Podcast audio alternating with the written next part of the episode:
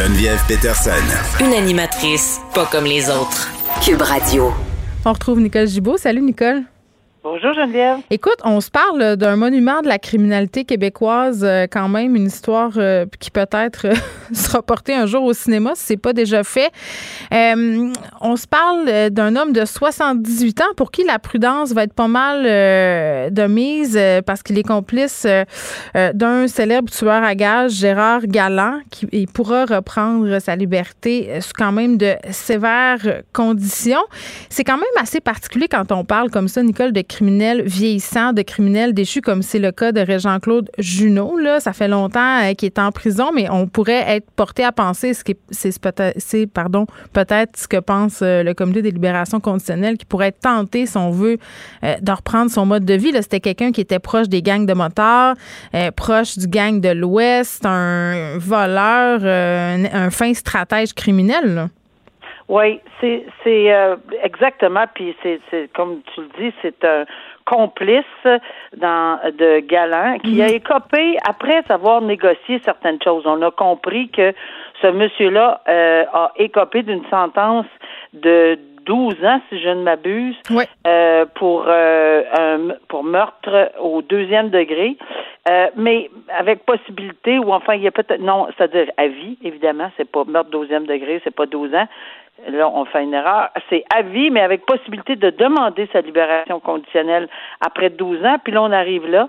évidemment, là, euh, on est devant les libérations. Il y a, une demande pour parce qu'on est rendu à la semi-liberté. Parce qu'il y a différentes étapes. Geneviève, là, on commence par des remises, euh, bon, des permissions de sortie. Dans mhm. le cas de Monsieur Junot ici, euh, il n'y en avait pas eu beaucoup, trois. Mais là, il est déjà rendu à l'étape de la semi-liberté. Il faut comprendre que dans cette loi-là des libérations conditionnelles, il y a des étapes. Et on est, c'est chaque accusé euh, a le droit de demander euh, à la commission des libérations conditionnelles de donner droit à cette étape-là qui est de la semi-liberté. La raison est fort simple, c'est qu'il n'y a personne euh, qui va rester à moins là, de, de cas exceptionnels. Euh, jusqu'à temps, souvent, il décède en prison, oui, mais c'est, c'est pour une autre raison. Mais on sait qu'il va, à un moment donné, dans des sentences là, où il y a un minimum de 12 ans avant de demander une libération. Il va s'adresser, il va revenir en liberté, qu'il ait 78, qu'il ait 52. Oui, mais c'est drôle. Parce que eh, c'est un mauvais réflexe, mais on a tendance à banaliser. Tu dis, ah, le bonhomme est rendu à 78 ans, il doit tricoter puis regarder la poule. Tu sais, mais non, ben, ça, se pourrait qu'il reprenne contact avec d'anciens criminels euh, qui ont toujours ce mode de vie-là. Là. Ben, c'est parce que là, il y a une étape, là, y a une évaluation psychologique puis qui met en garde la commission de libération conditionnelle à cet effet-là que oui, il y a une possibilité, même à 78 oui, rechute de consommation de cocaïne, même, qui a été évoquée. Il a besoin d'avoir un bon cœur, le monsieur. Bon, c'est ça. Il est peut-être très en forme encore, on n'a aucune idée, mais l'équipe de gestion, par contre, a nuancé le tout. L'équipe de gestion euh, des libérations euh, conditionnelles dit, écoutez, compte tenu de son âge et de son comportement, conformiste. Moi, ça me fait un petit peu sourire quand j'entends comportement conformiste. Je sais qu'il y en a qui ne sont pas du tout, là, puis à ce moment-là, ils ont beaucoup une grande grosse côte à remonter pour les libérations conditionnelles. Mais y a-t-il quelqu'un qui, qui, fait exprès parce qu'ils savent très bien leur comportement va être jugé en bout de ligne lorsqu'ils demandent une libération ben conditionnelle? Fait qu'ils ont, mettons qu'ils ont intérêt à être conformistes dans, dans, dans un milieu carcéral en plus. Mais intéressant de voir qu'on se lève l'âge, euh, qu'on dit que oui, oui, regarde, euh, le monsieur est encore capable de, de, retomber dans le crime ou enfin d'avoir des pensées euh, à cet effet-là. Voilà. Donc, on va le surveiller très, très sérieusement parce qu'il a le droit à sa semi-liberté. Bon, je voulais qu'on revienne euh, ensemble sur ce qui s'est passé en fin de semaine avec nos policiers. 1000 constats d'infraction pour le non-respect du couvre-feu dans la province.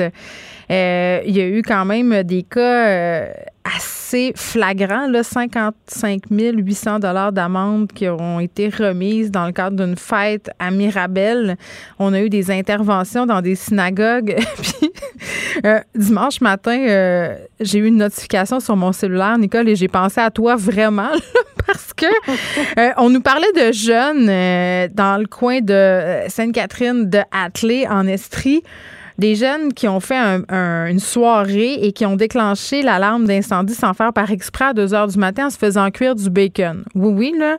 Euh, probablement qu'ils avaient peut-être consommé du pot. On sait pas, tu sais, quand t'as les munchies puis que t'as faim. Mais 2 heures du matin, ils décident de se faire cuire du bacon. La police débarque. 20 000 euh, à ces jeunes-là qui vont sans doute s'en souvenir toute leur vie.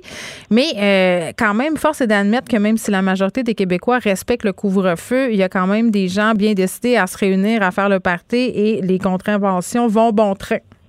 Ah ben oui, puis il y en a une autre, 55 800, 20 000. bon, euh, je ne sais pas si euh, on s'est donné le mot pour, pour euh, renflouer les, les, les coffres de l'État, mais déjà c'est en une semaine, plus 1000 autres, hmm. ou enfin ça va faire, ça fait nettement partie de tout ceci. On va pouvoir acheter de la colchicine avec ça. Ben, exact. Alors, non, mais dans les circonstances, on voit très bien que, puis tu sais, c'est assez, euh, c'est assez drôle comme situation, drôle et pas drôle, là. Mais évidemment, de décider de se faire cuire du bacon. ils sont juste niaiseux de A à Z, là. Tu sais, c'est ça qui se passe. Mais les, ils voulaient plus, oh non, là, ils voulaient pas laisser rentrer les, les pompiers parce qu'évidemment, les pompiers sont arrivés, puis c'est leur devoir d'agir, mais ils ont bien vu. Mais là, les jeunes pensent quoi, là? Qu'ils vont laisser ça aller, qu'il y a une quinzaine, vingtaine, trentaine de personnes dans un, une maison? Il a les policiers, là, ils, ils, ont des techniques pas mal, un petit peu plus aiguisées que, que les gens qui pensent qu'ils vont se sauver par la porte d'en arrière. On sait qu'il y a une porte d'en arrière, on sait qu'il y a une porte d'en avant, puis c'est bien évident qu'on va encercler les édifices, puis là, on donne des contraventions. Hmm. Euh, on dérange tout le monde. Les pompiers, ben, les, pompiers, c'est une chose. S'il y avait eu un feu, puis effectivement, on a le droit de faire cuire du bacon à 2 heures du matin. Là. Mais juste, t'es dans ta bulle familiale.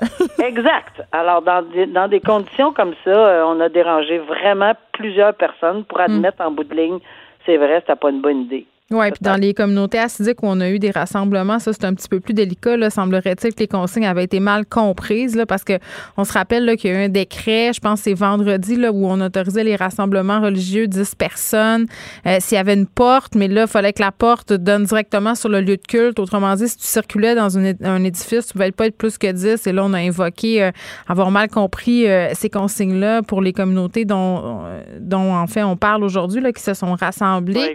mais quand même euh, qui aurait chargé des policiers, qui aurait invectivé des policiers. Donc, vraiment une situation tendue, là, puis à cause... Très tendue. ben oui. Très tendue. C'est toujours délicat dans ces circonstances-là. On en convient, excepté qu'à un moment donné, euh, je pense qu'on a entendu euh, euh, la vice-première ministre et, tout le monde dire, regardez, là, les mesures, c'est pour tout le monde. parce qu'il y a eu des cas dans des écoles religieuses, il y a eu des cas dans des rassemblements, des synagogues, tu sais, puis je comprends à un moment donné la liberté de culte et puis souvent on a l'impression aussi que la communauté assidique demande des exceptions et ça ça rend les gens impatients. je te dirais, Geneviève, que pour pour les policiers en question qui ont, ils ont un travail, ben, c'est énorme. il n'y a pas d'exception en ce moment, là. Tout le monde, même affaire. Alors, à ce moment-là, il n'y a pas d'exception non plus. C'est pas parce qu'on comprend pas ou qu'on a mal compris une règle qu'on prenne, qu'on conteste, ça va pacifiquement pousser que ça soit d'un côté comme de l'autre, là, euh, mais ici on parle de voie de fait, oui, on a, j'ai entendu dire qu'il y avait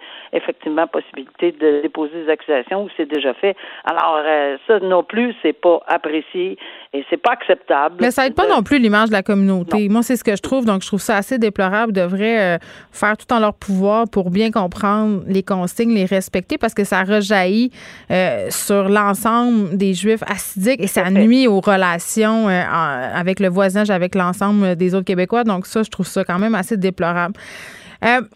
On se parle de cette ex-policière qui est accusée de maltraitance, Nicole, une histoire quand même assez sordide. Euh, euh, puis je veux juste dire, là, elle est accusée de maltraitance, mais elle n'a pas commis les gestes comme policière non, non, euh, non, non, on n'est pas là. C'est ça. C'était une... pas là, bien de le soulever. C'était une femme qui était en position d'aidante naturelle. C'est ce que je comprends. Là.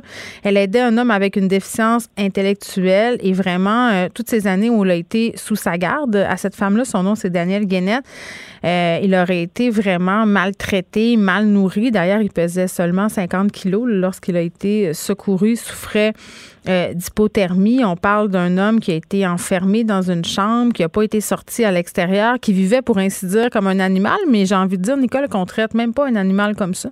Non, pas du tout. Puis moi, je vais, je vais d'emblée, d'entrée de jeu là, euh, c'est tout le temps désolant. Évidemment, on, on, on, a souvent les euh, les exemples de d'enfants mineurs tout aussi maltraité, etc. Puis mm. oui, mais là ici, on parle d'un adulte. Évidemment, on sait que cet adulte-là euh, était très très vulnérable parce que oui, euh, cette personne euh, était le représentant légal de ce majeur qui avait été déclaré inapte. Et euh, puis on a de les gens qui, qui, qui, sont des représentants comme ça selon la cour là, et, et le code civil, on, il y a des responsabilités. Mais les obligations là, tu dois tu dois veiller à ce que la personne soit hébergée de façon adéquate, la nourrir de façon adéquate, euh, puis cette personne là de façon adéquate, euh, s'en occuper, bon etc. Tout ce qui s'ensuit d'un être humain naturel, mais ici il est en position de vulnérabilité. C'est très très triste de lire cette histoire là. Et évidemment même si on en est au début, qu'il y a une présomption d'innocence ancrée, on comprend ça.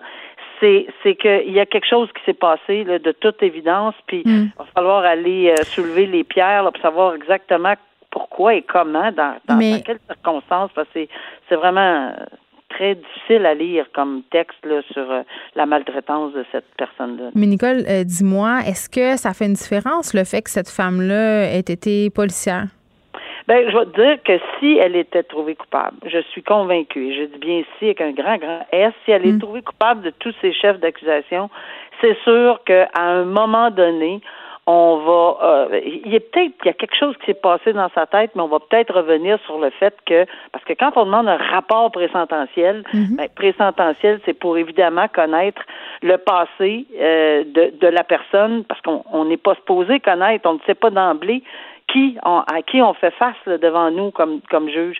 Alors, on va demander eh, puis on va s'en servir. On va dire, en même temps, on ne pouvait pas, pas savoir euh, ce qu'elle faisait. Ben, là. pas, exact, exact. On va se servir de ces principes-là qu'on va transposer dans des représentations si elle est trouvée coupable, évidemment, mais oui, c'est certain. Là. Souvent, on entend des représentations sur sentence pour pour pour des gens qui qui qui, qui ont des positions où ils sont. Faut faut qu'on ait les les pattes blanches, plus blanches, là, tu sais, que n'importe qui.